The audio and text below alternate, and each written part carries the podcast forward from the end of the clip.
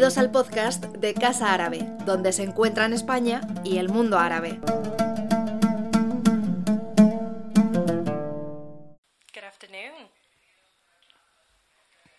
Welcome again to the conferences at Casa Árabe. Today we're going to be talking about the Gulf states and East Asia, rethinking Middle East oil in the global economy. We have with us Adam Hanieh. He is a professor of Political Economy and Global Development at the Institute of Arab and Islamic Studies at the University of Exeter. Thank you again, Adam, for being here today with us.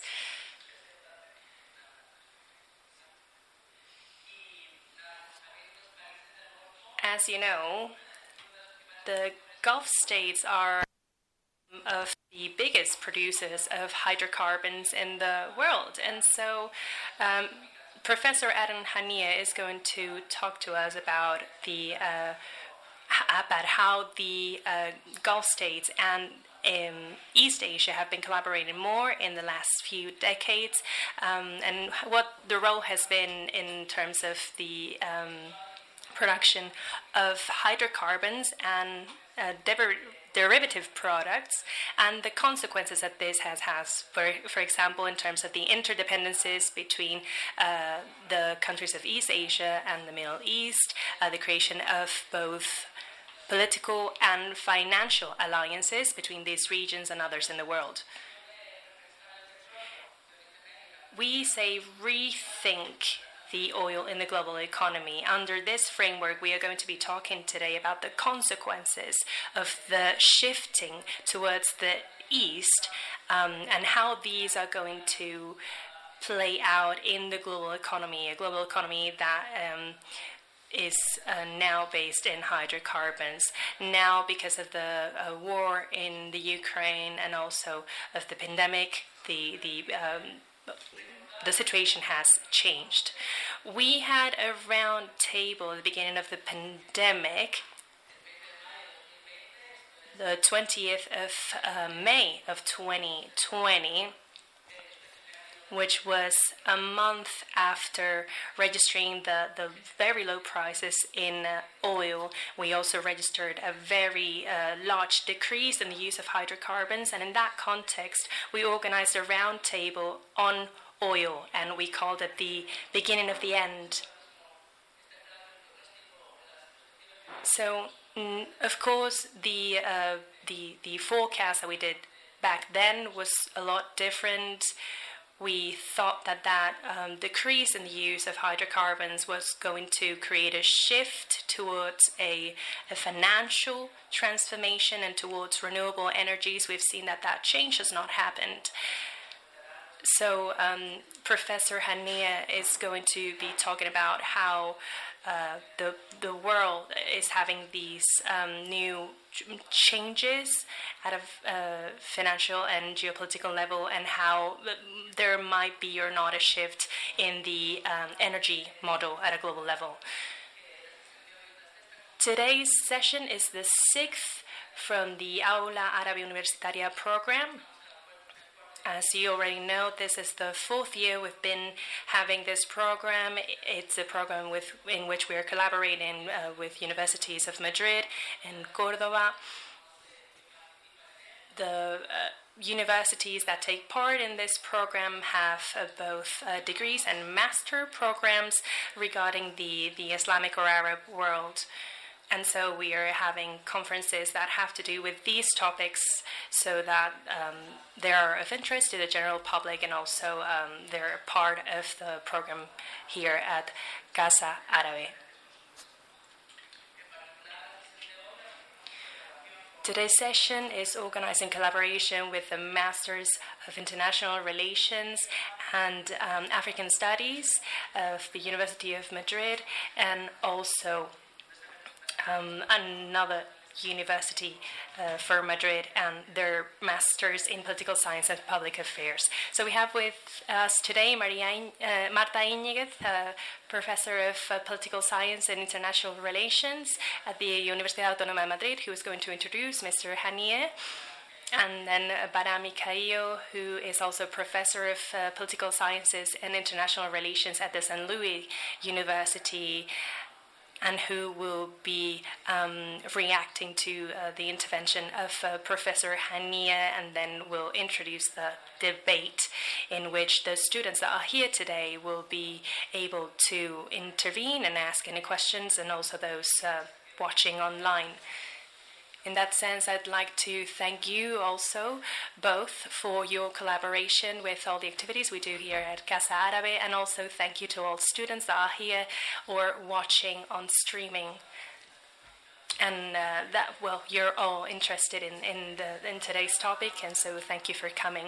And now i'd like to give the word to marta to introduce the professor. I'd just like to remind you that in order to um, certify your attendance we are going to um, stamp your passport um, for this program the one that we created for this program so that you can actually have the, the attendance to this uh, session certified and uh, for those watching online, you can do so on the chat. So please write down your name, your um, surname, and uh, that you're taking part in this session, and in this way, we'll register your attendance to the conference.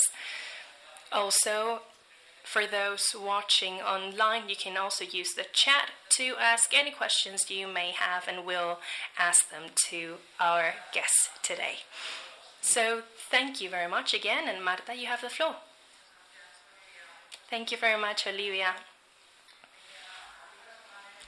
Thank you, Olivia, for organizing all this, for um, managing the coordination and organization of this conference, for um, getting us this space to have this session, and for the whole program. Adam Hanieh, um, us in the International Relations Department of the Universidad Autónoma of Madrid,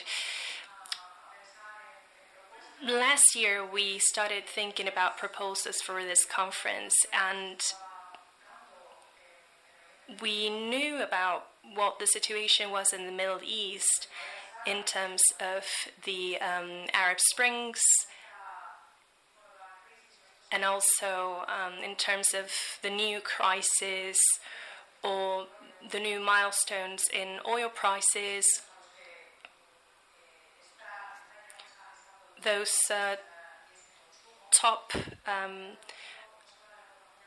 limits to which the, the prices are, are going and the, also the use.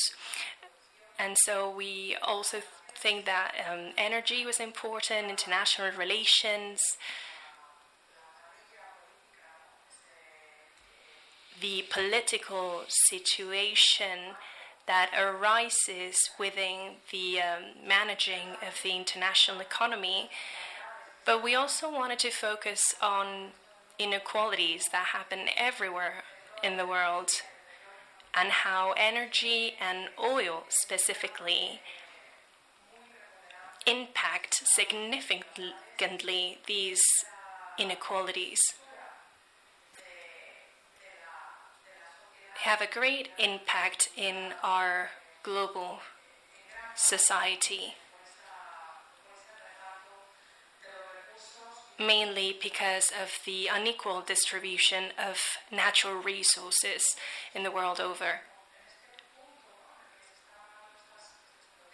So, at this moment in which there, there were protests and the, the responses and we saw the responses to these protests mostly in the um, uh, within Palestine, but also in other parts of the world, like Syria, for instance.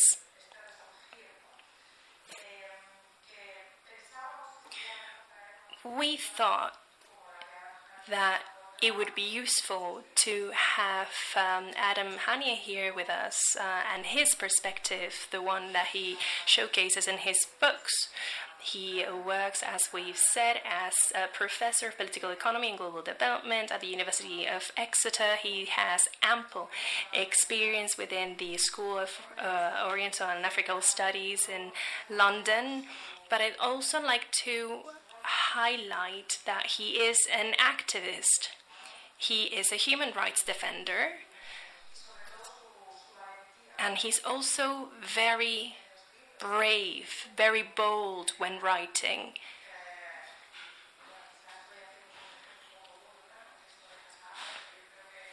Within this Casa Árabe context, I'm, I'm going to give an example. So, we usually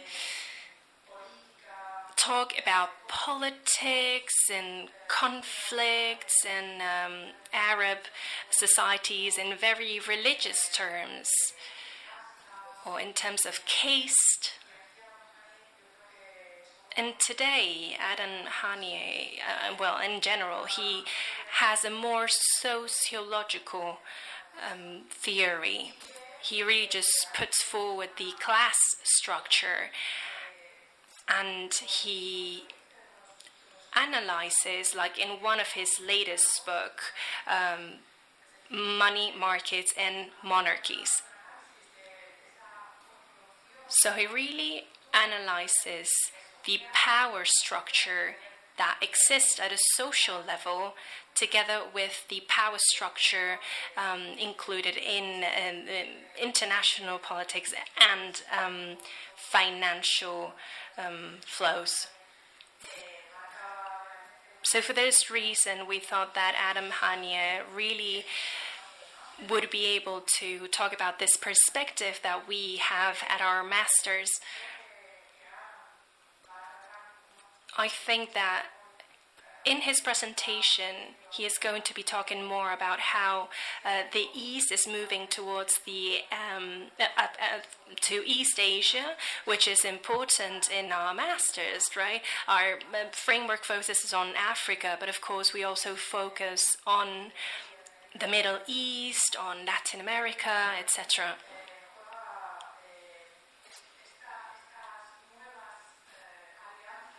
I think that these new alliances that are being created at an international level are key to understand what's happening in other parts of the world, like, for example, Africa, which, as you know, has a very large oil producers. So, without further ado, I'd like to give the floor to uh, Adam. of course, thank you for being here and thank you for your work.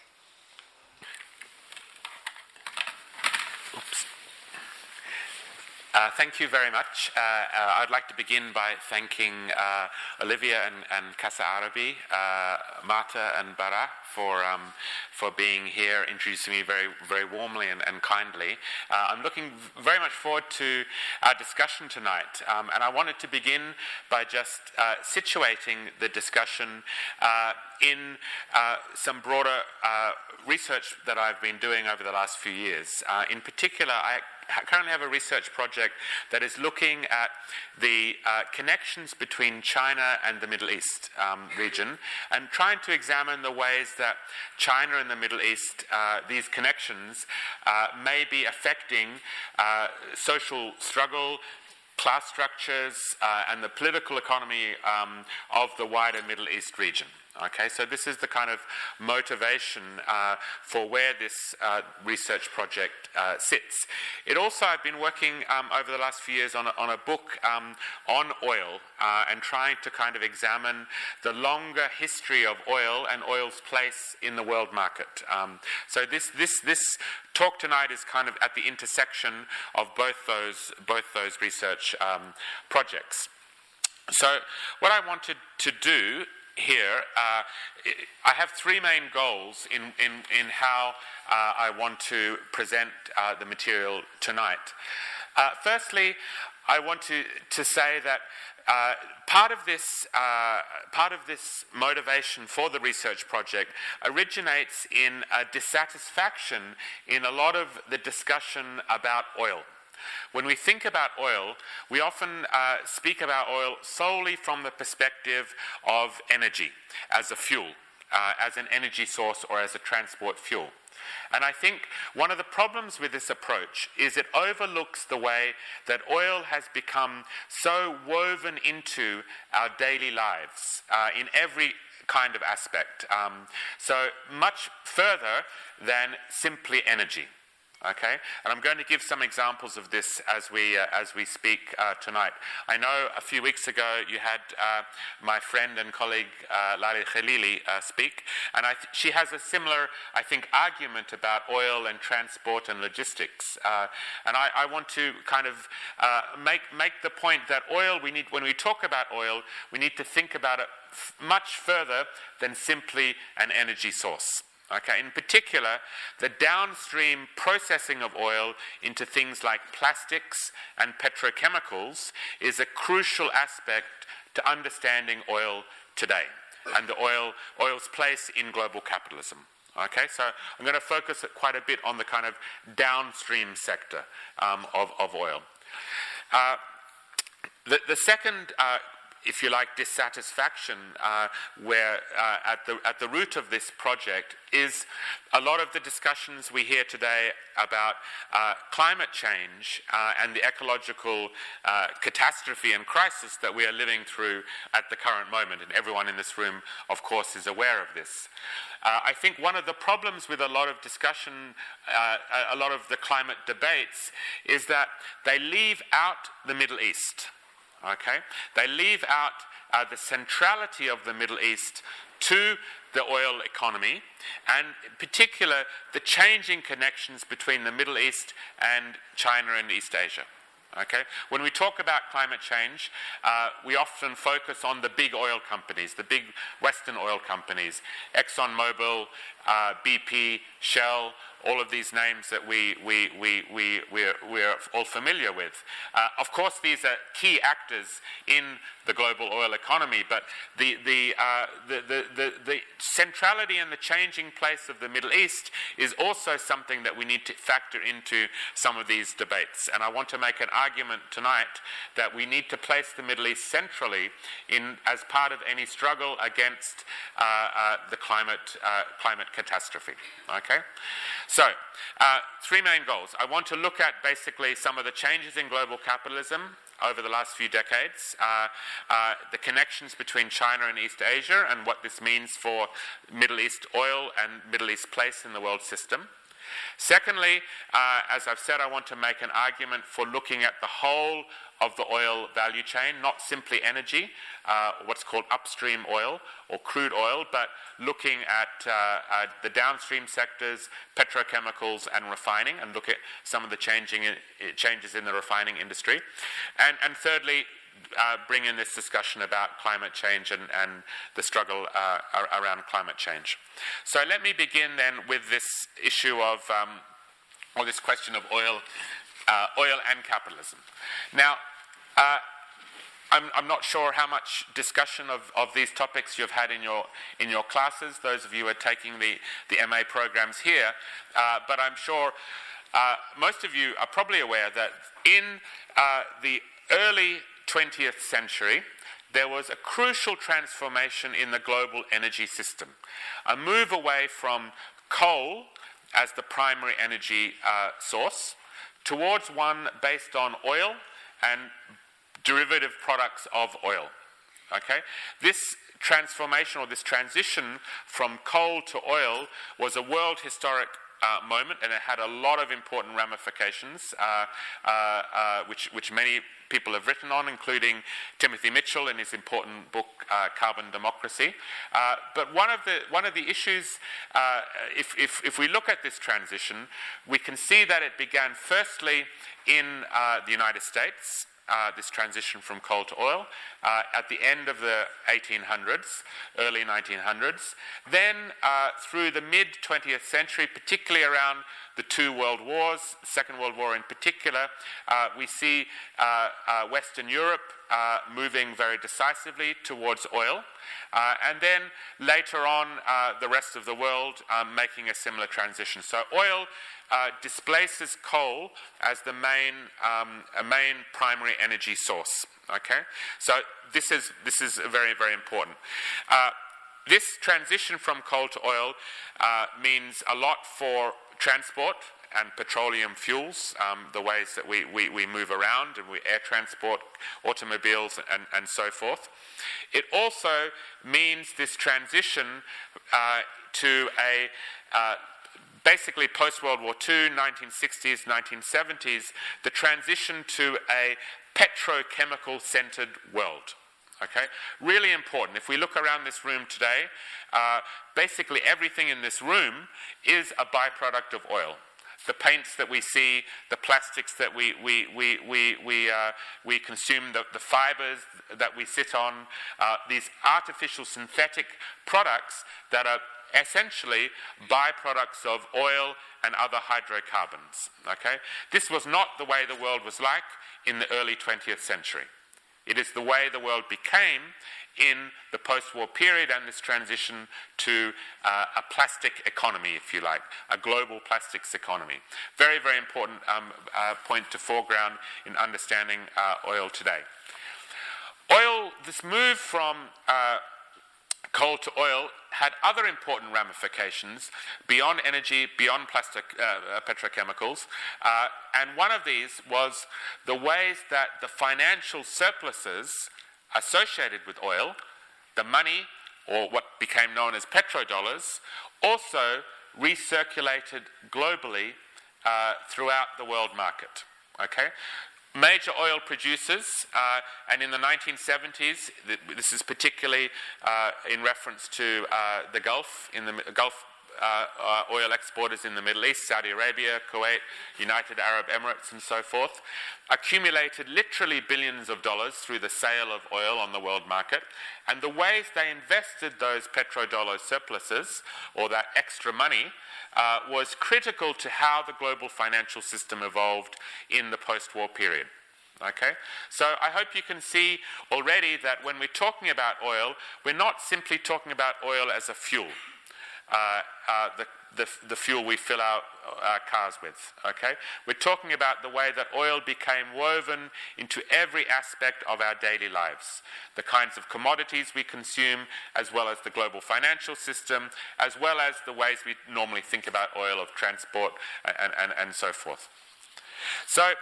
Um, the, the, the, this, this, this move towards an oil centered global capitalism that that slowly evolved through the 20th century was also critically associated with the rise of the United States as the dominant global power, particularly um, in the post World War II period. The big oil companies, the major Western oil companies, uh, were US based in general. Okay, I'm going to talk a little bit about the global uh, oil industry in a second, but uh, the, the, the, US dominance of global oil industry um, uh, was really important part of how the US became um, a major, uh, the dominant uh, global power during this period.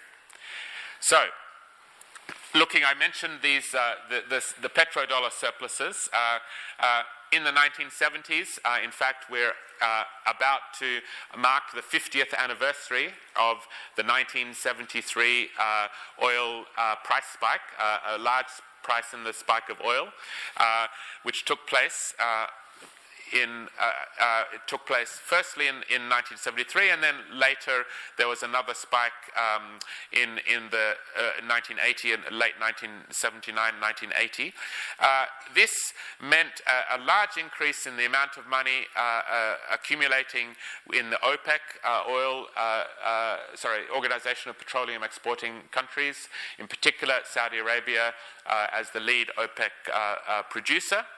This, the, these large surpluses that accumulated in this period um, through the 1970s uh, re, were recycled um, into US financial markets um, into, and into commercial banks um, during this period. Uh, uh, and this was very important because it, it, it kind of centered, uh, with oil being priced in US dollars, it centered US financial institutions uh, as, as, as global, um, uh, gl- global leaders. Uh, they also went back into uh, the US and other major military exporters who exported military weapons to um, the Gulf region. Um, so military imports became an important way that these this money came back into, um, into Western, Western companies. Uh, and then later in the 1980s, uh, a very uh, uh, uh, important part of this story was what was called the Third World Debt Crisis, where oil importing countries, poorer countries in the Third World, who were reliant upon oil imports were faced with very large uh, uh, oil bills um, and were therefore forced to borrow money uh, from uh, uh, uh, the, the, Western Bank, oops, sorry, Western banks um, and other institutions, and created this global debt crisis, which many countries, which many analysts fear that we're going to be living through a similar period today. Okay, so I just wanted to, to situate again this point that um, oil is much more than simply energy. It's about finance, it's about money, it's about debt, um, and it's about the financial architecture uh, under which we live. Okay, looking um, at the uh, the the, uh, the organization of oil and, and how this, this has changed over the last uh, uh, 60 or so years. I mentioned early 20th century. Um, the US was really the dominant oil producer globally.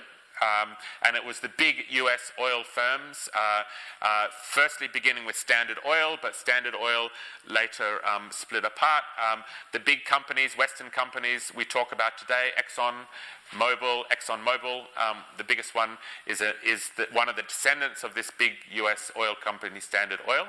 Uh, but through this period, uh, there were basically seven big Western oil firms um, through the, the early 20th century up until about the 1970s, 1980s that dominated the global oil industry.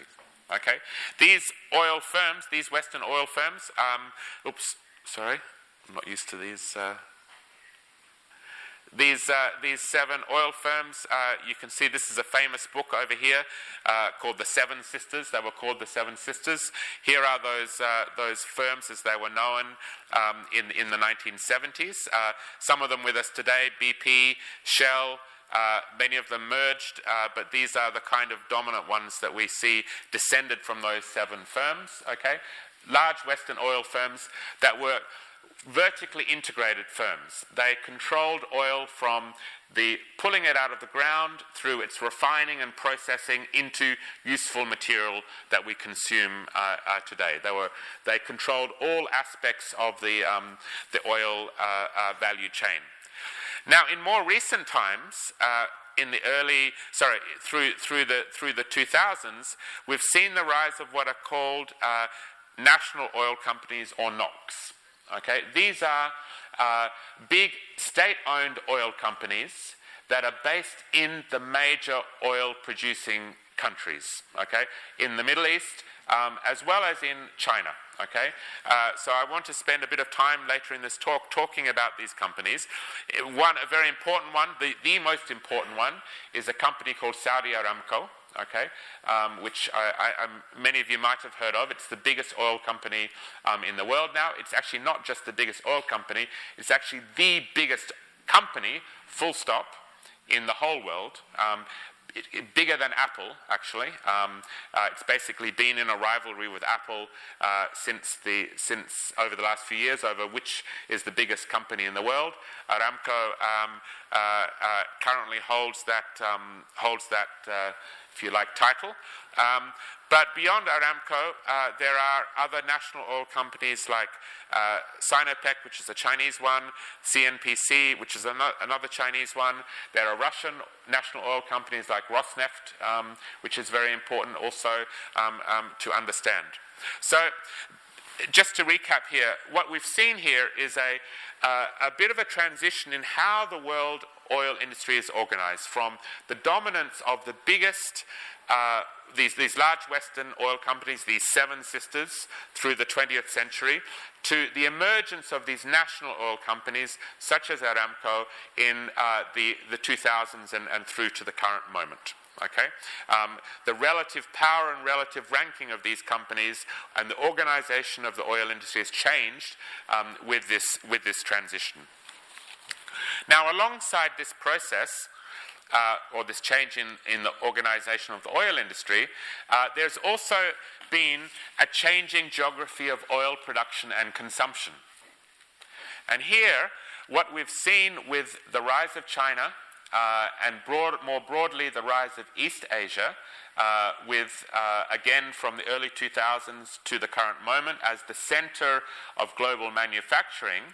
Associated with this is the, uh, uh, a shift in where oil uh, is consumed, okay? Where oil is consumed, the major oil um, zones of oil consumption. So basically, this graph is taken from um, a BP uh, statistic, statistical report which comes out each year.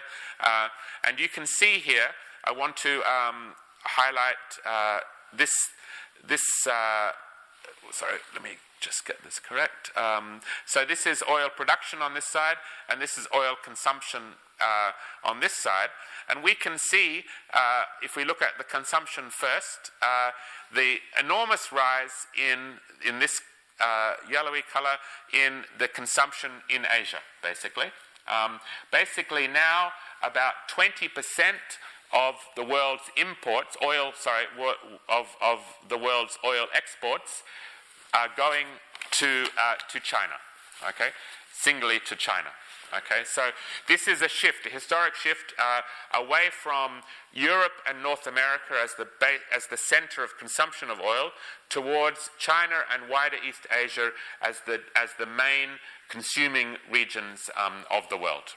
Okay, a shift from west to east in where the world oil, where, where's, where the world's oil is, is exported and where it's consumed. Okay? Um, now, the reasons for this is uh, closely connected to this change in the broader world system and the emergence of China as, uh, as the center of world manufacturing. Okay? Um, we can talk, uh, Olivia mentioned uh, the, the, the, pandemic and the moment of the pandemic, um, and maybe I can come back to that a little bit later. Uh, but uh, because there, there, were some, you know, obviously there's a lot of debate now about whether China will continue to play that central role.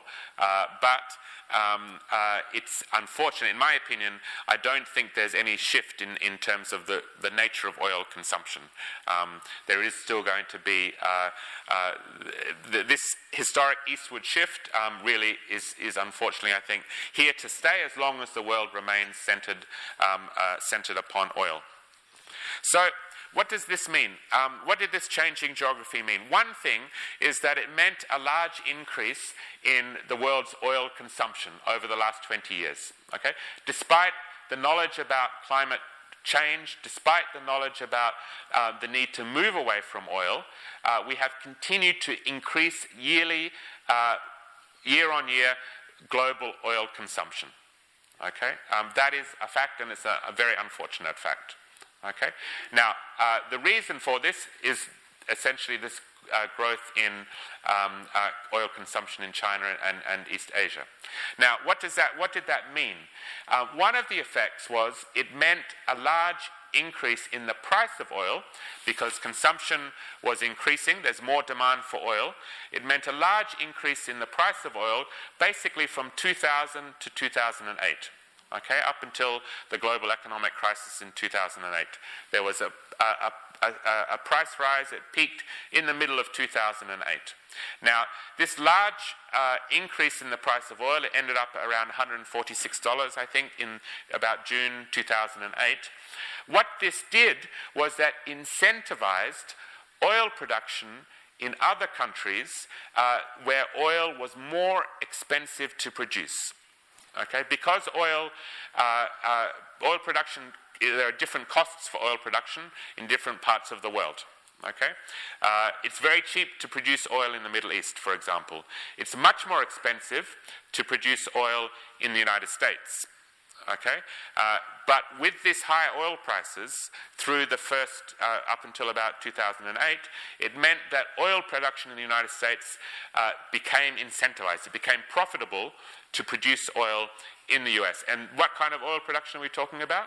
We're talking about shale, shale production, um, and deep water drilling, uh, these kinds of very expensive forms and very damaging and ecologically destructive uh, forms of oil production. So, with this uh, uh, growing consumption of, of, of, China, we also see North American um, oil production on this side increasing. um, significantly through this period. Okay, so uh, U.S. becomes actually the largest oil producer in the world. Okay, um, by about 2011, la- more than Saudi Arabia. Okay, the U.S. becomes the largest oil producer um, in the world. Now, most of the U.S. oil production uh, is consumed uh, or, or, or, or uh, circulates within um, the United States, Canada, and um, the wider Americas. Okay, the world's oil exports, w- exports that are consumed by China, mostly come from uh, the Middle East okay, from the Gulf region in the Middle East. So we see this, uh, if you like, changing geographies with, with uh, consumption increasing in, in Asia. I won't spend a lot of time on this one. Uh, and the shifting, as I mentioned, uh, so these are uh, uh, consumption in, in different parts of the world. Um, uh, and, and, production again. The top 10 uh, oil consuming countries, US and China, you can see China's very large increase um, between 2000 and 2019, uh, second largest pro- uh, consumer now in the world. Um, we can see the oil producing countries, okay? Uh, United States becomes number one. Saudi Arabia is very big, Russia also, um, and then mostly um, Middle East countries as well as Canada, where, where oil um, also becomes um, incentivized uh, through shale production. So, if we wanted to just, uh, if you like, present a stylized uh, picture of what does the world oil uh, industry look like today. Okay? Um, this is a map that shows uh, exports um, uh, of oil or trade in oil uh, in 2019, the year before the pandemic.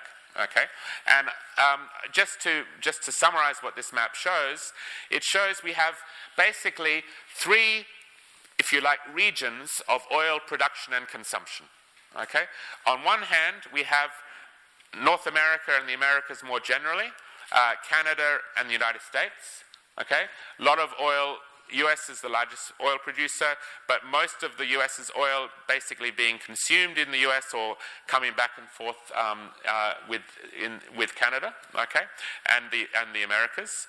We then have um, the Middle East here, okay, as the central part of the world oil industry. Uh, and the Middle East oil basically now moving eastward, okay, going to China and, and other parts of, of Asia. Okay, um, so this is uh, where the, the, the export um, of oil uh, takes place. And then, up until recently, with the war, on Ukraine, uh, war in Ukraine, uh, we had a third kind of region of regionalized system where oil was produced in Russia okay, uh, and exported uh, to Western Europe, okay, and consumed in Western Europe.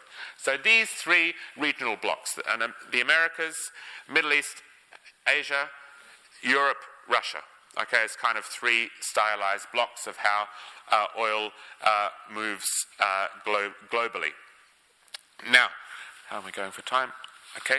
Um, just to, to move along, uh, I mentioned the massive increase in, in Chinese oil imports um, between this period.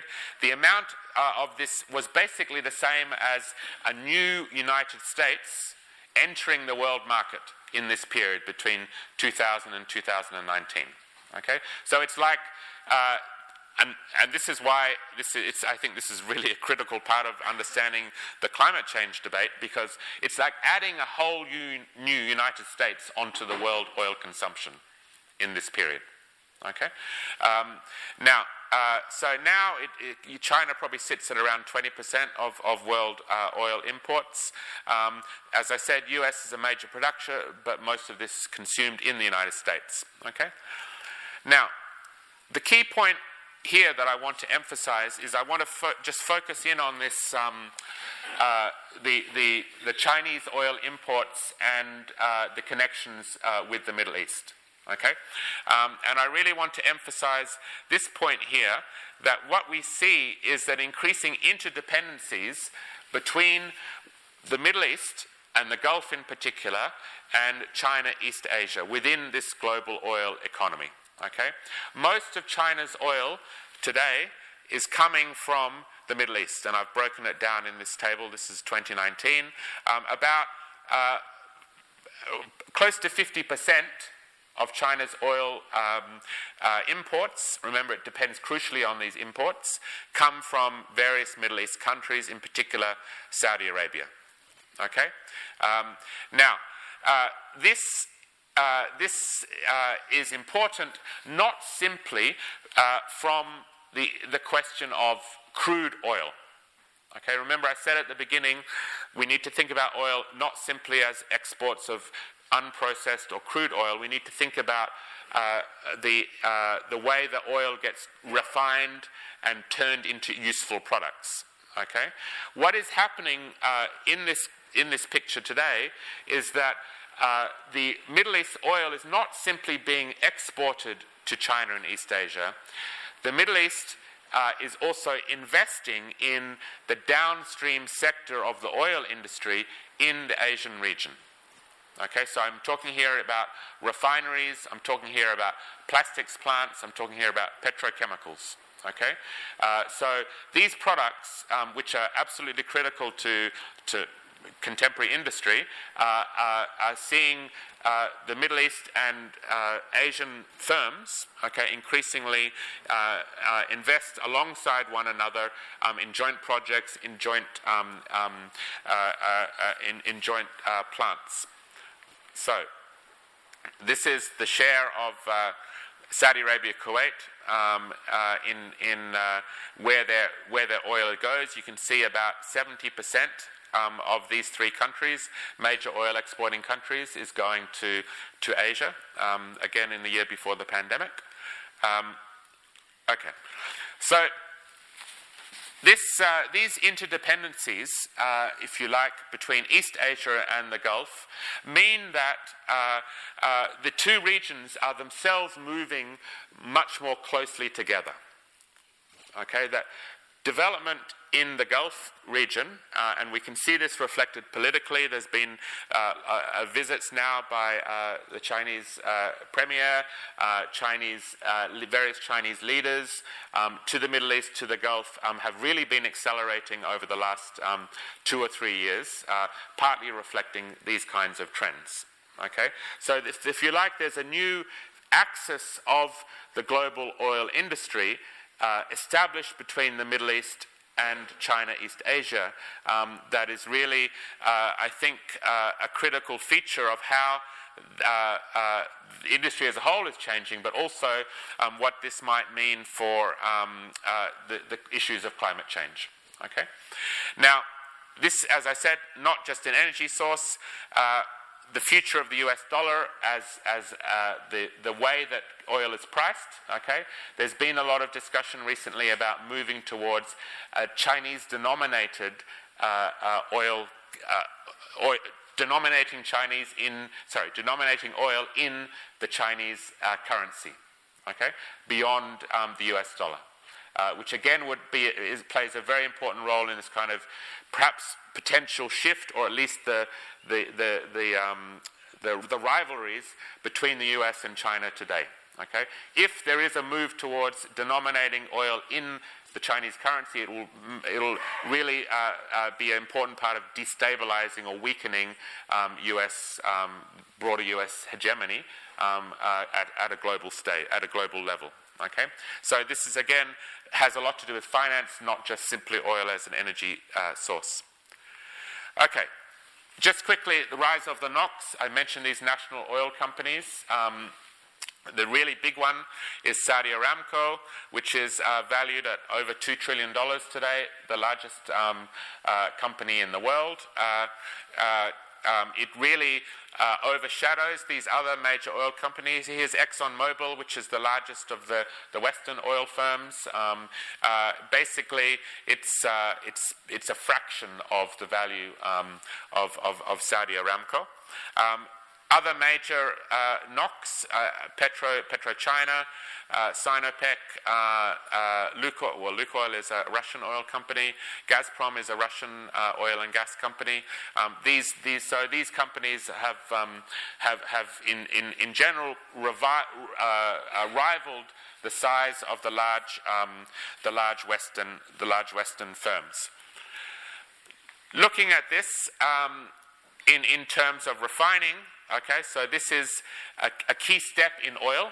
Oil is, is, is basically useless unless it's turned into a, something, uh, it's, it's been refined either into uh, a, a fuel or into plastics or into petrochemicals. Historically, global refining was dominated by the Seven Sisters, those seven large Western firms I spoke about. Today, um, that has shifted.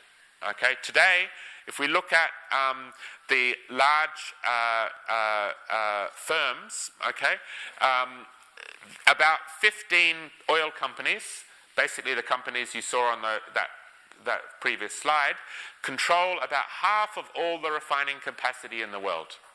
Okay, so this is, I think, quite a remarkable figure that half of all of the world's refining is controlled by just 15 companies. Okay? Just 15 oil and gas companies. Now, this has been the case for about 30 or so years. Historically, the top three refineries were the Western majors Shell, Exxon, and BP. Okay, the companies that we all know uh, today. Today, only Exxon is ranked in the is ranked um, in, in, is ranked within the top four spots. Okay, ranked number three.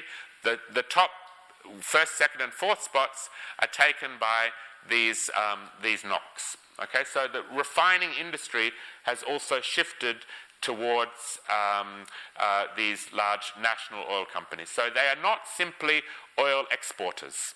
Okay, they don't simply sell crude oil. They refine and turn the oil into, um, into all of the products that we see around us today. Okay, very important shift that, that's taken that's taken place. So here you can see this is just to 1999, 2011, 2019. These are the uh, the largest refining, the top 15 refining companies in the world. Okay, and uh, here are the the company, the countries that they're from. Okay, um, you can see now China and Saudi Arabia are the, basically the major, um, major, refining, uh, major refining firms. Okay? Okay, I, I, I, want to, I'll just skip along. Um, I won't uh, go into these too much. Um, basically, these two slides just show that there's been, um, uh, uh, there's a lot more investment flowing both ways um, between the Gulf China East Asia and China East Asia into, into, um, into the Gulf it's, itself.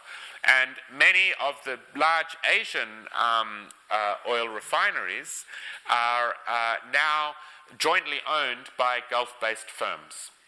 Okay? Um, in South Korea, in Malaysia, where the world's largest um, petrochemical plant is being built, um, uh, in a joint venture with Saudi Aramco, in Japan, and of course in China, we see um, these kind of joint ownership structures uh, taking place. So, um, in, in, the, in this energy market, um, global energy market, we see these interdependencies uh, very strong.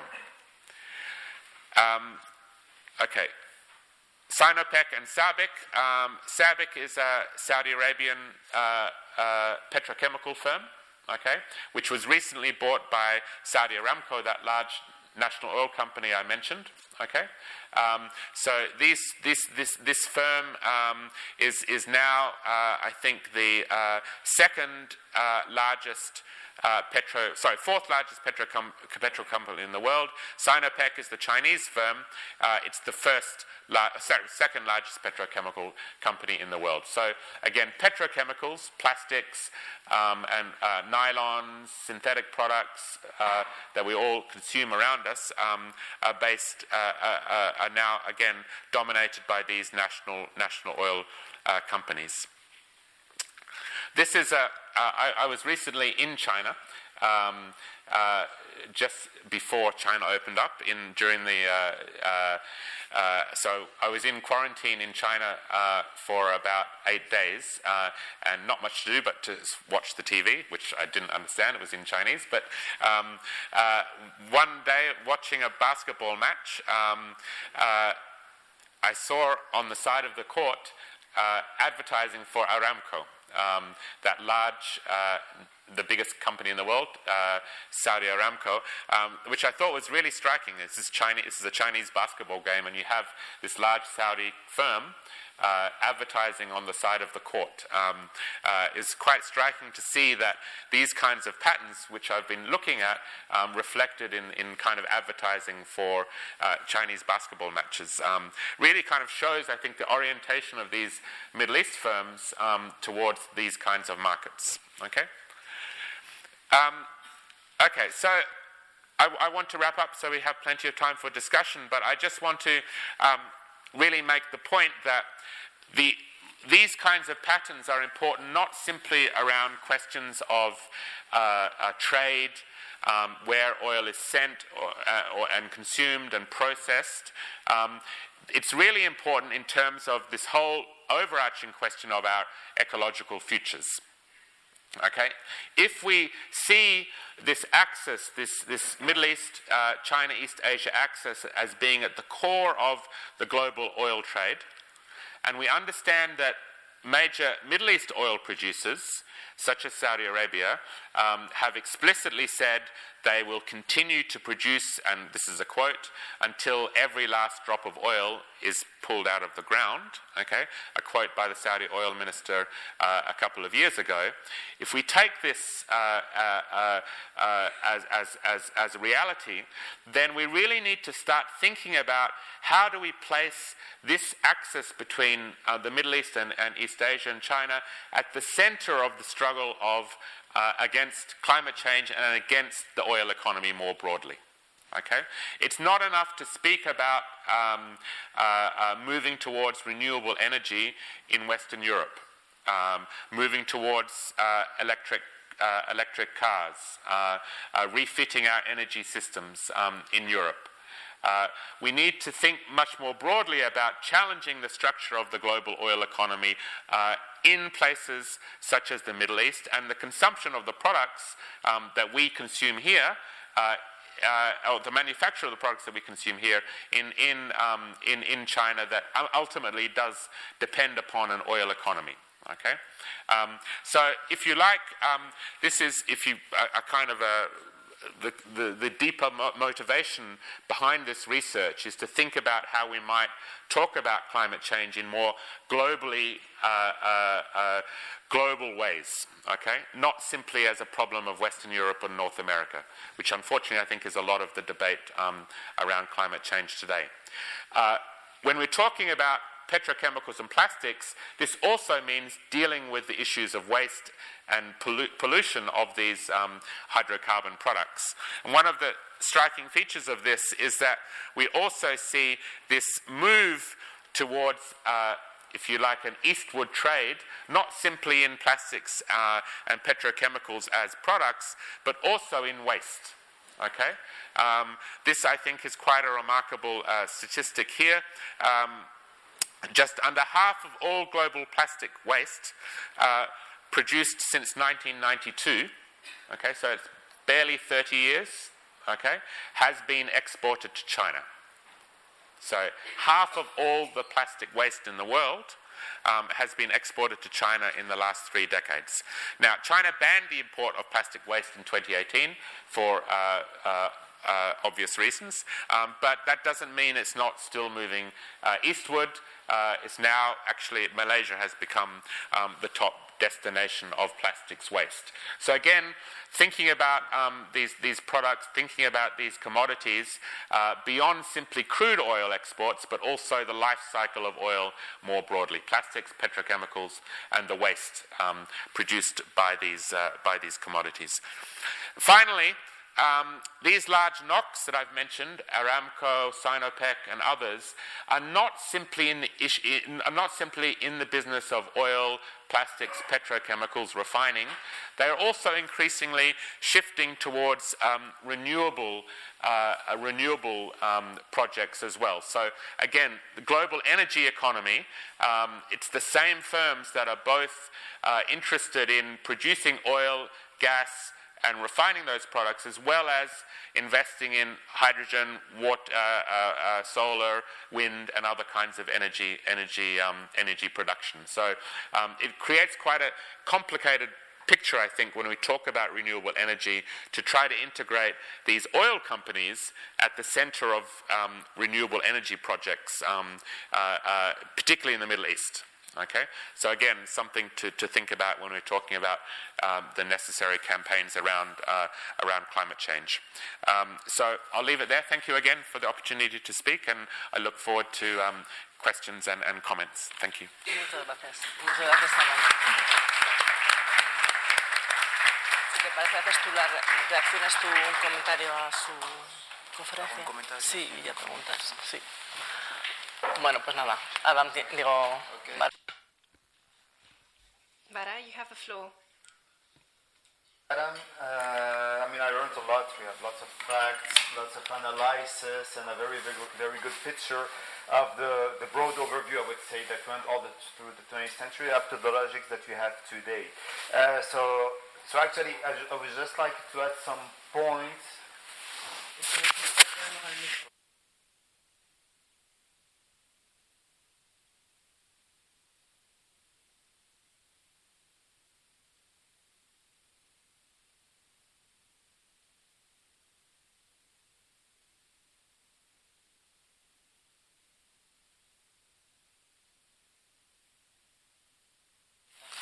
Okay.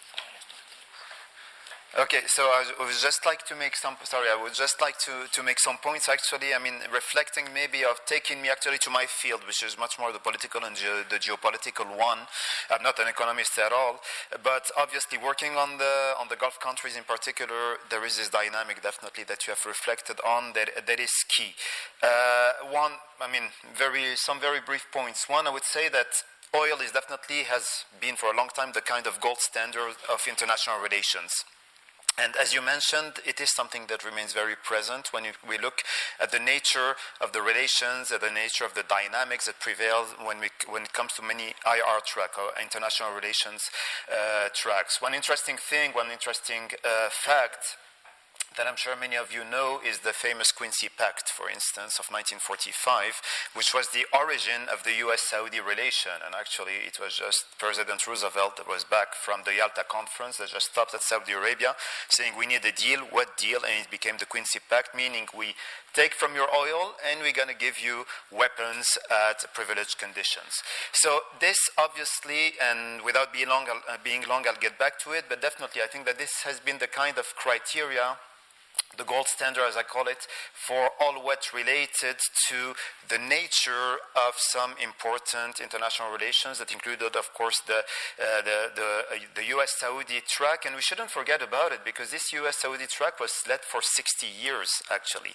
And it's been renewed for 60 years, but in a more discreet way because the 60 years, 60 years coincided with 2005 and the post 9 11 context, of course. But I mean, it was a strong indication, actually, the fact that there was a quality in the relation, the, uh, in the relation of the US and Saudi Arabia. And then I would say that the, I know that it's not the object of your, of your presentation, of your, of your talk, but the, the gas is also an important point that is kind of the rising, uh, the rising star of the sector, if I, if I could say it that way.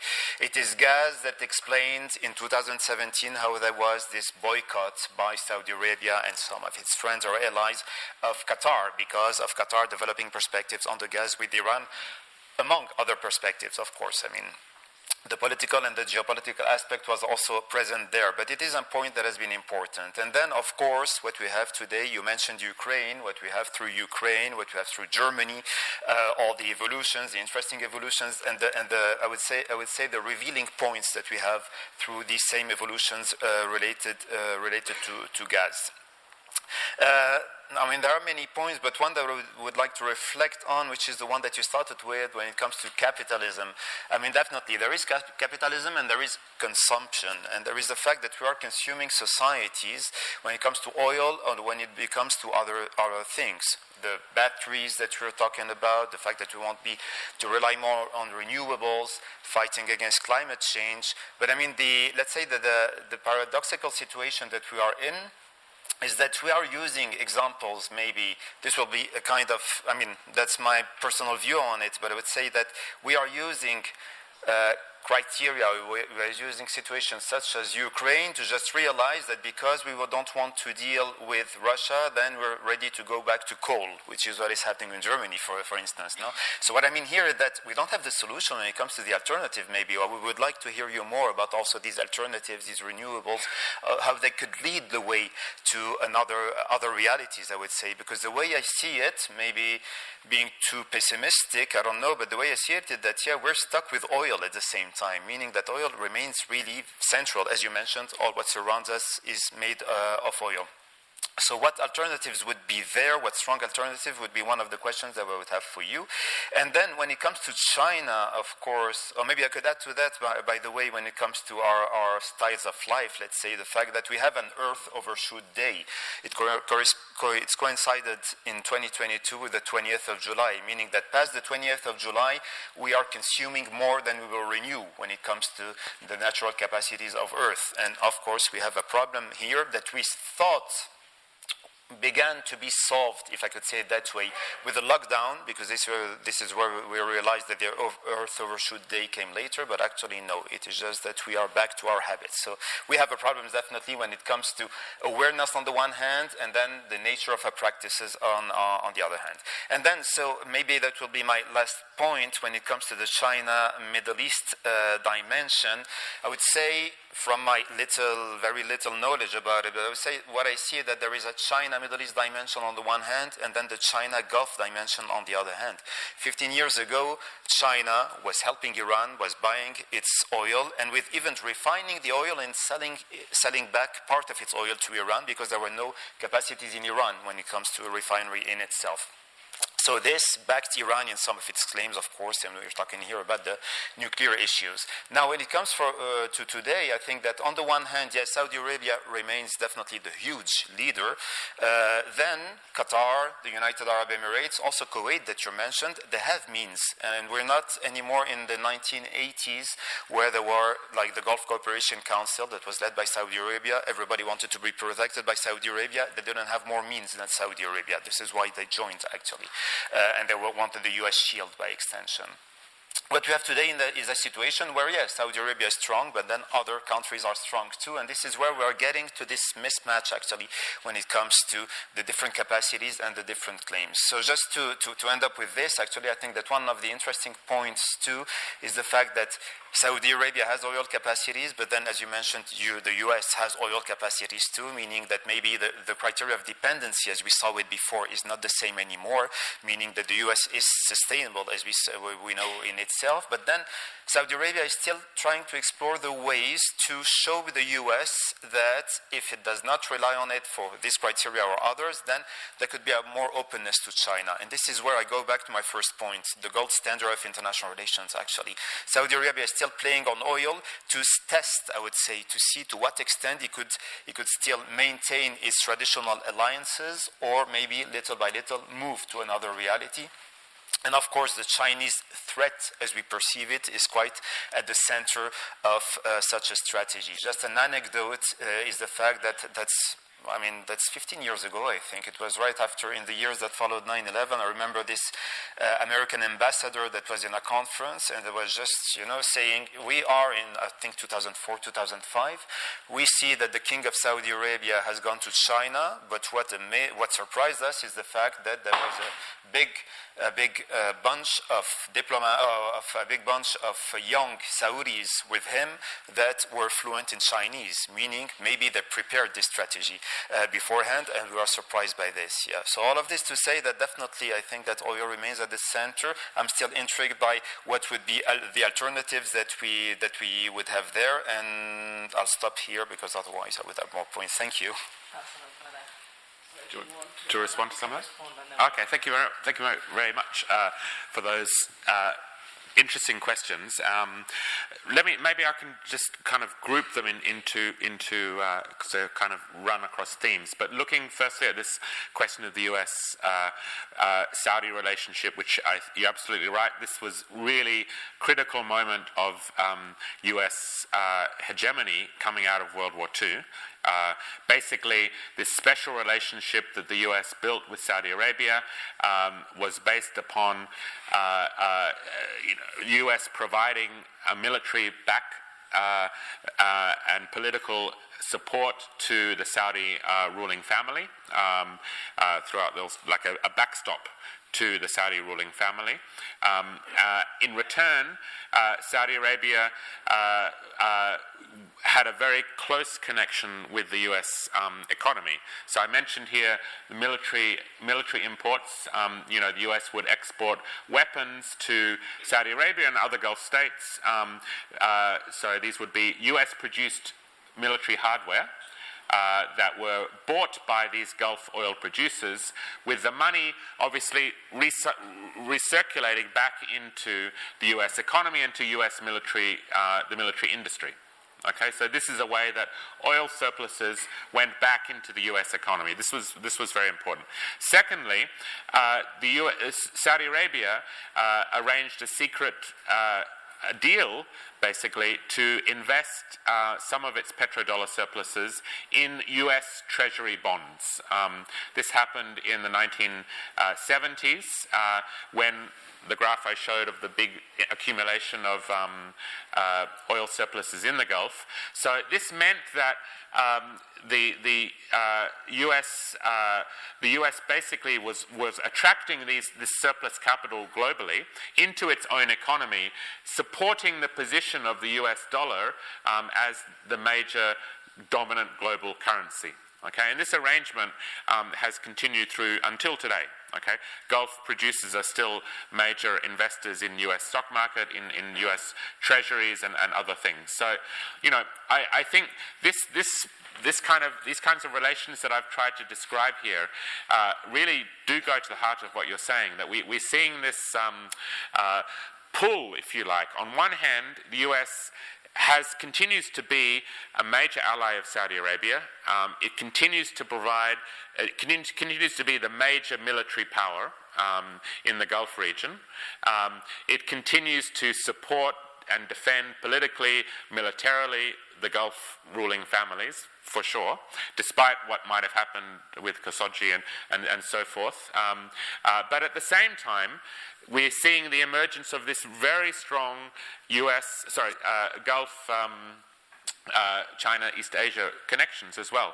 Materially, it's not just a political thing, it's a material uh, uh, relationship based upon the oil economy, all sectors of the oil economy. Again, to emphasize this point, it's not just about crude oil, it's about plastics, it's about refining, it's about petrochemicals, it's about the future of global currency whether it might be priced in um, the uh, rather than, um, rather than the US dollar. Okay? So, all of these things, I think uh, we really need to examine this connection in order to talk about what might happen between the broader global uh, rivalries between the US and, and, and China, for sure. Um, so, uh, it's, it's, it's fluid, and I, I think um, I think even the actors themselves are not necessarily, you know, have a coherent strategy out of, you know, seeing the way forward. Certainly true that um, diplomatic ties, financial ties, uh, linguistic ties, educational ties are increasing deeply um, between uh, uh, China and, and, the region as well. Um, so that's that's one, one side of things. Um, I, I, also agree fully um, with the point about gas. I mean, there's there's no time to really speak about gas here, but I do think it's important to note. Um, I spoke about the the big seven sisters, those Western oil companies. In the 1990s, there was an important 1990s um, and early 2000s. There was an important shift in how these companies marketed themselves. Okay, before the 1990s, they were known as oil companies. Okay, you mentioned BP. Well, actually, at that time it was called British Petroleum. Okay, um, uh, uh, it was obviously an oil company. Shell, oil company. Exxon, or Esso as it was called then, an oil company. In the 1990s and early 2000s, these companies uh, began to rebrand themselves um, as energy companies. And one of, the, one of the things they did was move into uh, gas production. Okay, so they, they became not, they were sim, at the core, they were still oil companies, but they were also gas producers as well, um, as well as refiner companies and petrochemical producers and so forth. Um, so when we're talking about the gas economy, there's a substantial overlap with the oil economy the oil economy as well. Um, it's the same kind of actors um, that are present in both and dominating uh, both. So, it, incidentally, this rebranding as an energy company came with uh, uh, by these Western oil firms in the 1990s and 2000s. Uh, they also tried to project themselves as more environmentally friendly at the same time, um, even though they knew full well from the early 1970s about the damaging uh, effects of uh, oil production and, and, climate, climate change. That if you look at ExxonMobil, or what was Exxon uh, back in, in the 1970s, uh, their, their uh, predictions about climate change were eerily accurate. Uh, to, through to today. Back in the 1970s, they knew exactly what was happening. Um, they, of course, denied it. They tried to hide it. They tried to, you know, obfuscate um, the science and so forth. But that knowledge was there. It's a bit. People make the the comparison sometimes with tobacco firms um, in, in, that kind of knowledge. But so the point of right, trying to rebrand themselves as energy uh, as energy firms um, and as renewable and ecologically uh, friendly firms. Um, uh, good example of that was British Petroleum, which changed their name from British Petroleum to BP. Okay, in uh, I forget, I think it was 1999 if I'm not mistaken. Okay?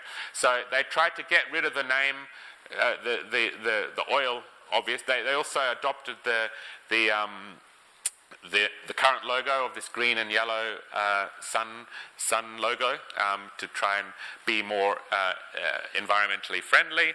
Uh, their, their, their slogan, instead of BP, which was British Petroleum, was Beyond Petroleum was actually the way the slogan that they advanced at the time.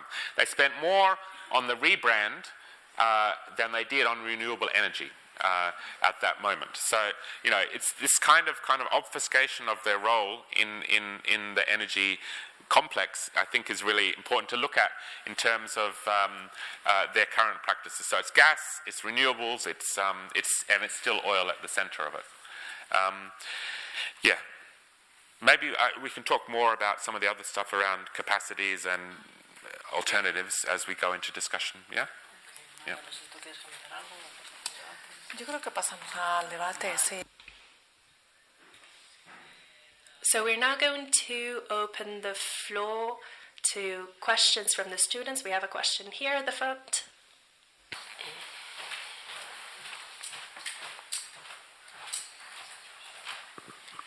Thank you. It was all eye opening, to be honest.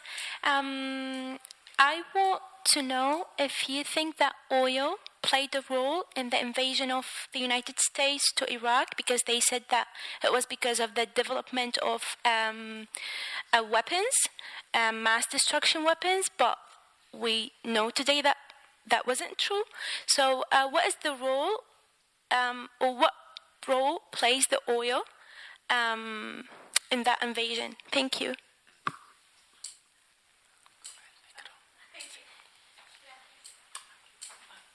Sí, mira, sí, si. Um, thank you very much. Um, I would like to ask um, crude oil is not crude oil, so there are, I think, certain, oh, correct me if I'm wrong, but there are certain things you can or cannot do with certain types of crude oil and how they how they gain. So, how does this influence what you just elaborated? So, I think the, the oil which is produced by fracking cannot be used for certain high value petrochemicals or, or other stuff. So, how does this, like, do you have a, a, a do you have data like what countries produce what kind of oil, how much value can be added in the in the supply chain later on. Maybe you could elaborate a little bit on, on that, if you can. No sé si una más y luego ya contestamos. Perfecto. Uh, thank you. Uh, I was wondering uh, whether it, would it be possible to see in a, in the long term the cohabitation of two different economic growth models? One uh, Western model based more on like uh, green energies, um, um, um, cohabitation with another model like more Eastern based uh, on non-renewable energies, like a conflict between two different economic models that are fueled by different uh, energy sources.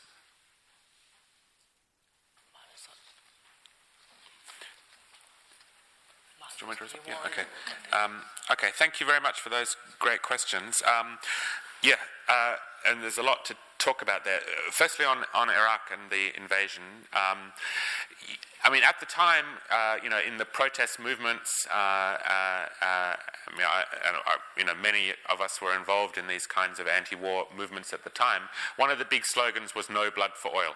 Um, at that time, in opposing the war. Uh, and I think it's, it's certainly true uh, that oil uh, played a big role in kind of why the US um, and Britain, US and Britain, were interested in uh, uh, uh, invading um, and getting rid of Saddam Hussein.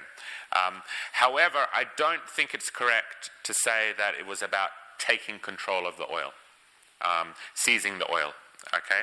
Um, now, it's certainly true that uh, the, the, at that stage, you know, the large uh, Western oil firms may have had an interest in gaining access to Iraqi oil. Um, uh, uh, today, though, actually, the big producers of Iraqi oil, um, I mean, Sinopec actually is one of the, uh, or not Sinopec, you know, Sinopec, or one of the big Chinese oil companies is, is one of the major uh, producers of Iraqi oil uh, today.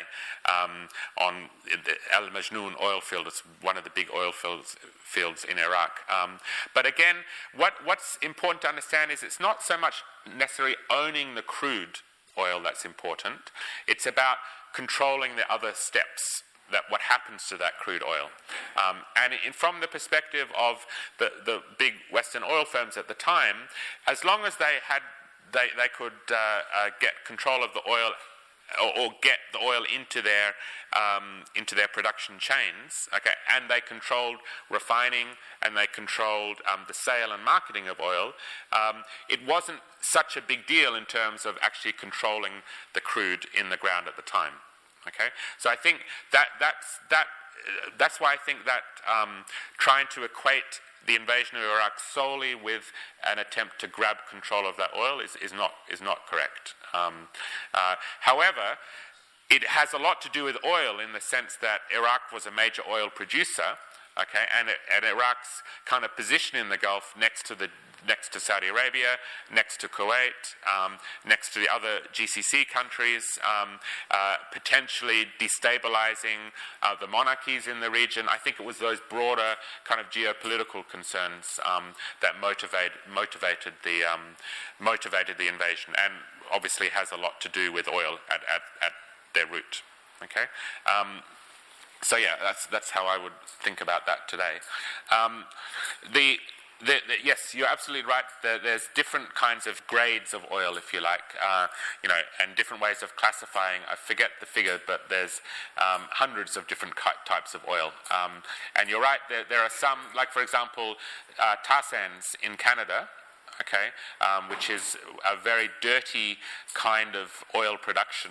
Um, uh, it was incentivized with that high rising price of oil um, in the 2000s, it's mostly used uh, for bitumen, you know, like uh, paving roads and things like that. Um, uh, it's not possible, it's, it's, not useful in other kinds of um, sectors.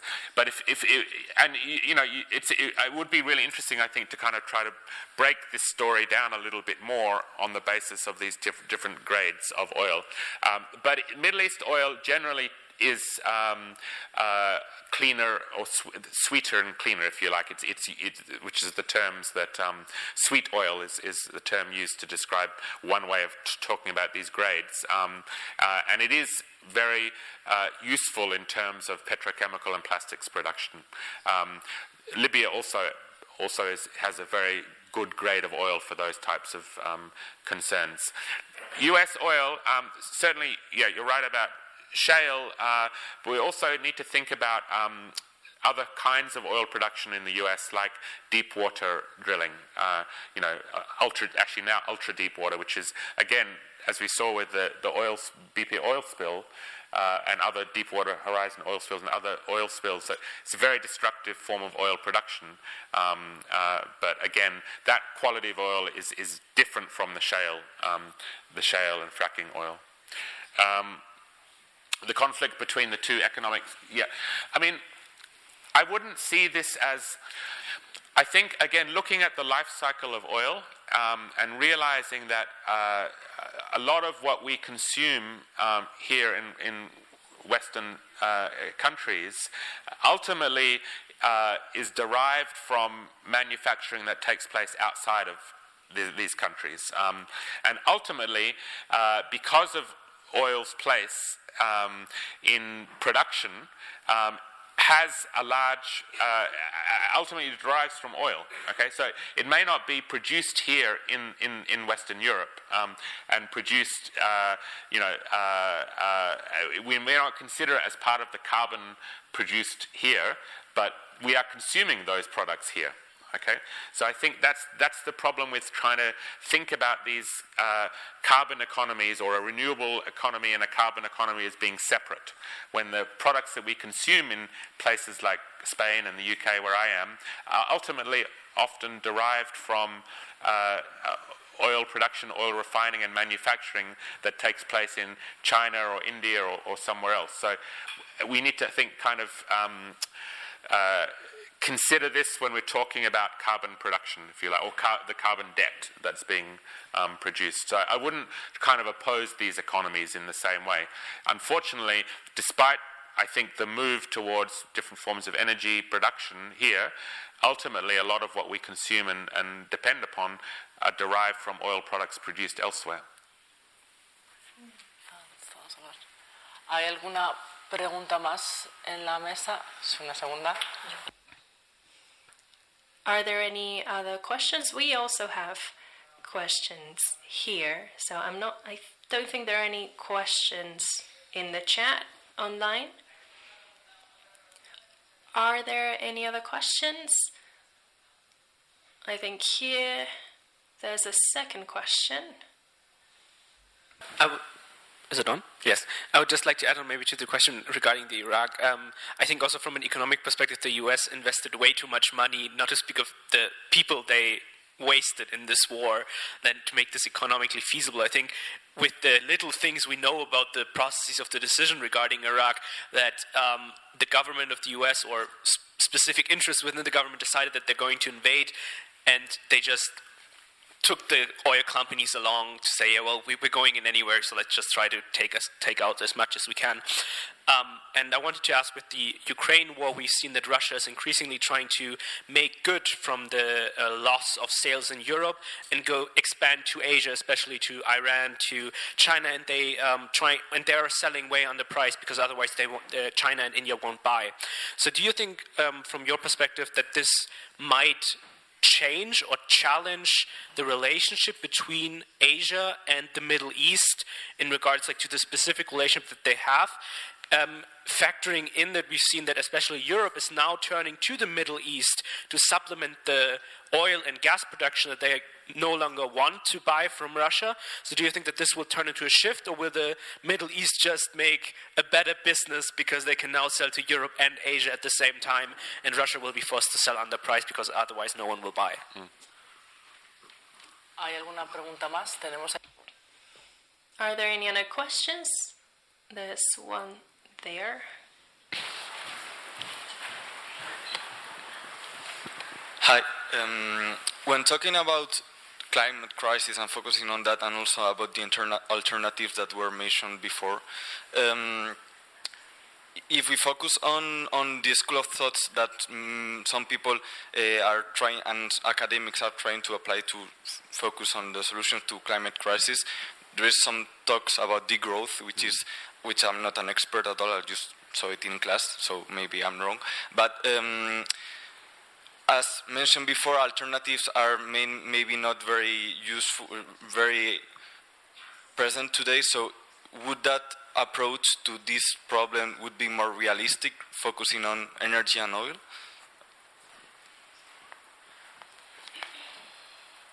Vale, tenemos una pregunta aquí de la mesa y también tengo otra. Los, lo... Uh, we both have a question, so um, uh, going back to your to, to two of your main points in the sense of if we need to rethink the role of oil in the global economy, um, then then what would that be? Because I'm I'm trying to, to, to go back to some of the many of the things that, that you have you have enlightened us. Um, but I'm tempted to say, and I'm obviously very, very far from uh, uh, from a lot of, of the topics, but I'm, I'm tempted to say that it's same old, same old. Um, in terms of uh, what does it do to the global power structure? What does it do to the dynamics of capitalism? Um, what, what, what would the, this dynamic of the Middle East going eastwards, what, what does it do to, to, to, to those things, you know? And, and the other thing is about uh, you said that the you know the Middle East might be central to the global structure against climate change, and I, I really like to to hear whether that is going back to some of your your last points, because that is where I suppose um, our dependency or, in, or increasing and, and continuous dependency on oil is, is where it lies and, and, and where if you know if, if we manage to um, uh, to, to, to, to tackle that, then we might be able to tackle some climate change. But I, then I wonder what's going on in the Middle East about that, or what's going on in China, I suppose. But I suppose I don't know. I'm kind of intrigued by what's going on in terms of tackling that within the Middle East itself. Mm.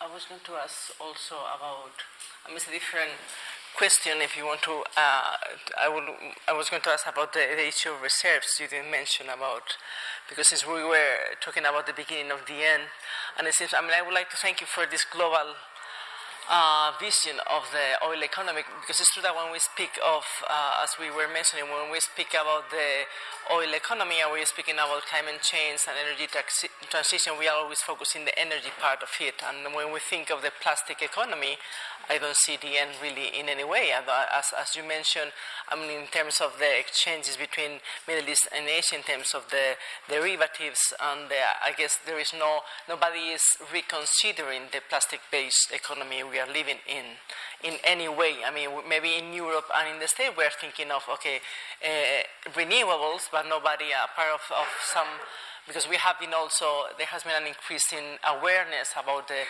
public about the use of plastic, especially after it was also after the pandemic, but just just at limited, not in sense of the products we are using, you know, basic products.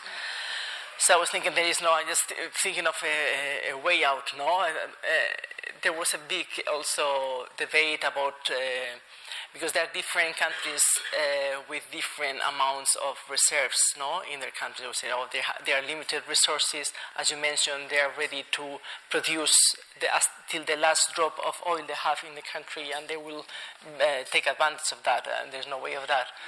And, but there was a lot of debate, and since the, the, the figures about the reserves of oil depend on the prices. No, that's what I understood because it depending on the price of the oil, some oil is is um, is, is, is profitable to, to produce or not. So the the data about the which country, I mean, how many years we have of, of to produce or, or oil in the different countries varies a lot, and is even a kind of secret uh, figure. I don't know if if there is any, if you have any mm, data or any uh, comment about that, or what, what are the perspectives in that in that sense, given that the trend is to to continue producing and, and using it. Mm. Shall I? Yeah. Yep. Okay. Uh, thanks again. Uh, yeah. So let's. Um, again, some of these questions are, really do over overlap. Um, yeah, and maybe I'll begin with this question of the Middle East um, and kind of what does it do? You know, this this uh, shift to China. And I mean, I, I totally agree with you. This is it is in terms of the bigger picture about oil and, and capitalism, it's basically uh, business as usual, as you as you say. Um, it doesn't promise any kind of revolutionary transformation. Uh, uh, doesn't at all promise a move away from an oil-centered capitalism, um, for sure. Uh, so I think more is, it's more at the political point in terms of understanding um, uh, the these kinds of global. Uh, this kind of global connection as being, or this, this kinds of new access of the world oil market, um, centering that in our discussions about climate change, I think is important because what, what we see is that um, uh, uh Gulf countries and uh, oil producers in the Middle East are increasingly trying to greenwash um, themselves. You know, they're trying to uh, uh, present themselves as being at the lead edge of renewables, the lead edge of a green uh, transition. Um, you can see this with the COP, for example, um, uh, that's going to be held in the United Arab Emirates. Uh, the, the, the lead of that is going to be the head of the national oil company in Abu Dhabi. Um, so these are all aspects of this kind of greenwashing. Um, so I think the, the oil producers in the Middle East um, and the big oil companies like Saudi Aramco, which again is trying to green itself very, very much. If you look at its kind of public um, uh, presentation, is trying to green itself. You know, they, they are they are really trying to um, to to hide their complicity in this in in in this uh, whole process. So I think really trying to uh, call that out and centering that as part of the political project or political work around climate change is, is very important. Um, now, what does this mean in terms of like solutions, if you like? Uh, I, I, think uh, it comes back to the question about degrowth and also the question here about kind of economic systems. Um, I personally think that uh, within capitalism, uh, we cannot that, that there cannot be any kind of uh, ecological future under capitalism. Uh, that that this this kind of uh, shift away from oil is not going to happen um, within within the current economic uh, system. Uh, for all the reasons I've said, because oil is not simply an energy source. It has to do with all of these, these other questions. It has to do with why the US became dominant in the, early, in the 20th century. It has to do with if China and that's a big if, is going to become the dominant power in the 21st century. So, you know, this, all of these reasons, I think, um, uh, mean that capitalism, a system based on endless accumulation, uh, cannot move away from uh, an oil oil centered um, economy. So, in in relation to the degrowth stuff, I think a lot of the degrowth argument um, uh, is is problematic in the sense that it it, it tends to focus uh, tends to ignore a lot of the world outside of um, Western economies, uh, uh, and it tends to kind of separate or, or um, separate out the question of capitalism. Um, however, if we're talking about degrowth in the sense of like we need to consume uh, in different ways, consume some, some things less, um, uh, then I, I, think it makes total sense. Um, you know, I think there's ways of talking about degrowth uh, that can be uh, uh, critical of, of, of, capitalism and also critical of um, its kind of Western-centric the West, Western-centric discourse that is often associated with degrowth. But you know, you take something like um, transport, transport systems. Uh, transport systems, um, it's not just a question of replacing every car with an ele- electric battery. It's an issue about moving away from driving around in these little steel containers uh, in privatized individual ways and putting money into public transport, sustainable public transport, into cities that have you know bike tracks and, and don't require uh, people to move around in these kinds of ways. It's about the system of transport, not simply about the fuel that you use to, trans- to transport people. Because as we know, there's a whole lot of problems with you know battery electric battery production renewable energy and the kinds of minerals that those those technologies rely upon as well. So it's about changing the system that we live under not simply the energy source um, that fuels that system if you like. Um, so uh, yeah, yes, and on the uh, the issue of of uh, uh Western oil or, or, kind of oil production and, and oil reserves, etc. I mean, I, I, I, don't have the figures on top of my head, but, the, but as far as uh, from what I recall, the, the basically there can be no new oil reserves um, produced uh, if we are to uh, stand any chance of meeting the kind of um, 1.5 or 2 degree uh, limit. Um, uh, now, the problem with that is that post pandemic, you, you, know, in, in, the beginning of the pandemic, uh, everyone is, is uh, you know, there's lockdown, global supply chains end, um, and there's less, you know, you know, trade happening. So what, what happens then? We have this big drop in oil consumption. Oil prices turn negative um, for a brief period in early uh, 2020. Um, but since then, uh, oil production has, oil prices have spiked uh, before the war in Ukraine, it wasn't just the war in the Ukraine that led to that big price in oil, big rise in oil prices. Uh, and all the major oil producers, including the Western ones, including the national oil companies, are going full bore about in terms of producing new uh, new oil reserves. Okay, that, that that's uh, uh, they're, they're, talking about increasing levels of oil production. Um, so it's quite disastrous the, the, the, the, effect of the pandemic. That to any to claim that the pandemic has you know helped us move away from the oil company, I think is a completely bogus claim today. Um, it's actually intensifying oil production, is what we're seeing. Uh, so again, you know, what do we? What does that mean in terms of solutions? I think one thing is very, very first step to be taken would be to nationalize some of these big oil companies and put them and basically dismantle dismantle them. If we're going to phase out fossil fuels, we need to control these big oil producers and, and phase it out through direct control over them. It's not going to happen uh, under uh, uh, under the market system because they're incentivized to produce more oil today because of high oil prices. Okay, thanks a lot. We have we have a question from the online uh, followers, so uh, we will take if you if you want yep. two. So we take them and we close up. There's another question here. Let's give yeah one moment. Uh, so I'm going to read them. Uh, in Spanish or English.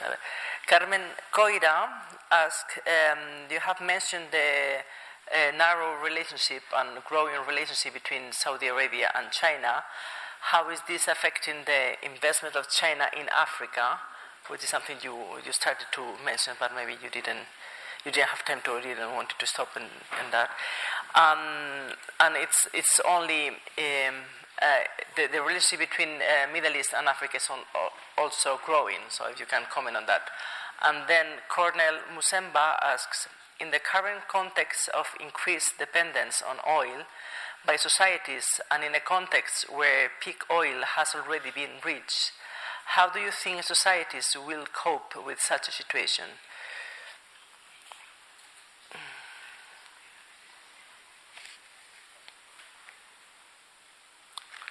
So if you want, we take. Ah, the maker is gone. So if you want to start, and then we take the, the last. If you want to answer okay. this one, and yes. then take that one. Yes, quickly on. I mean, I, am not an expert on China in, in Africa, and, and I haven't really followed that closely. Um, I mean, I, I, know a little bit about some of the North African states like Egypt and uh, um, Algeria, Tunisia, uh, kind of North African region. Uh, you know, and in those areas, a lot of I, I think, as I think uh, you mentioned around uh, the differences within the Middle East, um, that you know there's a China Gulf connection that's very strong around these oil uh, economies. But um, in in North Africa, uh, it's it's more connected to uh, logistical routes, the One Belt One Road project, um, port projects. Um, uh, urban development, these kinds of things, which can't be separated from the wider oil picture, but it's a different kind of investment flow. But I'm not sure about, I haven't really followed closely, and I know there's a lot of work that's been done on kind of the rest of the African continent, um, but it's not really my, my field of expertise. Um, the issue around peak oil. Um, so I think there's something like peak oil, for, for those who haven't heard of this concept, is, is an idea that kind of emerged. Uh, I mean, it's kind of coming, it comes and goes depending on what, what uh, decade you're in. Um, but in, in the early 2000s, there was a lot of talk that basically oil is running out um, that there's not going to be enough. Um, now, I think, uh, and there was a lot of predictions about basically oil production is going to to stop, the reserves are going to end, etc. Um, I think there's a lot of this is quite a problematic idea in the sense that oil, as I said earlier, um, oil production depends upon a whole lot of things. It depends upon technologies, it depends upon the price of oil, and that can incentivize certain types of oil production, like it did in the 2000s. And um, you saw this big increase in oil production through shale and fracking and other kinds of things that was made profitable through, um, through the high oil prices. Uh, so I, I, don't think oil is running out. Um, and, but what, if, if you want to talk about, and people do talk about um, this today, we are in a, obviously a situation of uh, peak carbon, if you like, in the sense that we cannot afford to produce, uh, in terms of our sustainable futures, we cannot afford to produce oil. Um, in, in, in, in the same kinds of ways. Um, we have to phase out end fossil fuel production. Uh, so, you know, what does that mean in terms of, I think, the question of, of societies? Um, you know, it's it, depending on how that takes place uh, you know, it, it's going to be if it, it, could be quite a dislocating uh, thing if it happens differently. Uh, some countries refuse to do this; other countries attempt to force it. Uh, you know, what does it mean for uh, countries in the global south that have historically basically exported commodities to countries in the north? And haven't been able to, um, uh, you know, uh, you know, build their infrastructures, build their, build their, enjoy the kinds of uh, lifestyles that people in the West have become accustomed to. You know, this, that's why I think addressing this kind of um, questions of inequality are really, is really central to any kind of talk about the future of, of, uh, of carbon, the future of, of the climate change. Yeah. Thanks a lot for that. Uh, we have another question here. ¿Quieres tú comentar algo más? El caballero. Sí, buenas tardes. Eh, quería preguntarle a usted. Yes, I'd like to ask you something. You said that, well, under capitalism, there are no alternatives. Yeah, good evening. Um, yeah, I think you said that uh, under capitalism, we don't really have an alternative. So, what could be uh, the, the, the alternative, uh, both socially and economically speaking, to capitalism then? Then, uh, and uh, since the oil crisis in the in the 90s, uh, I mean, I really don't see any any renewable alternatives that are really feasible. No replacement for oil and, and you, said that um, also that uh, uh, you know Gulf countries were not respecting or were not environmentally friendly, but no country is environmentally friendly right now. I don't know whether anybody else has any questions. Otherwise, we will be wrapping up. Thanks for that final uh, question. I mean, I think the problem is that uh, you know capitalism, because it's based upon this endless accumulation um, and where uh, uh, decisions about what we produce and consume are basically controlled by private firms. Um, uh, it's it's very uh, it's very difficult to see uh, a different kinds of um, ecologically sustainable future come out of this system. Public transport is one, one example of this. Um, the whole kind of uh, energy economy, the oil energy economy that we rely upon is another example. The, the move towards plastics and petrochemicals is another example. So I, I think in terms of what, um, what kind of alternative, uh, I think we need to move towards some kind of uh, socialist future, um, uh, an eco-socialist future, as as uh, many people uh, speak about today, um, because we know the kinds of uh, old forms of socialism, such as might have existed in the Soviet Union elsewhere, were, were just as environmentally destructive, for sure. Um, so I, I think uh, talking about eco-socialism is, is a really important part of um, the green, uh, the debates about a green, uh, a green transition. Yeah. Bueno, muchísimas gracias, Adam. Thank you. Thank you so much. Thank you so much, Adam. I think this has been most interesting. It has uh, really been an eye opener. Your presentation, thank you so much. And thank you to Barah and Marta to be here with us. And thank you. Thank you to all of you uh, who have been here uh, or online. And uh, just to remind you that the next uh, lecture for Aula Árabe Universitaria will be held next week on uh, February the 7th. It will be a completely different topic the uh, specificity of the, the French Islamophobia. Uh, and uh, we will have one researcher from the SNSD in Paris um, as a guest lecturer. Thank you.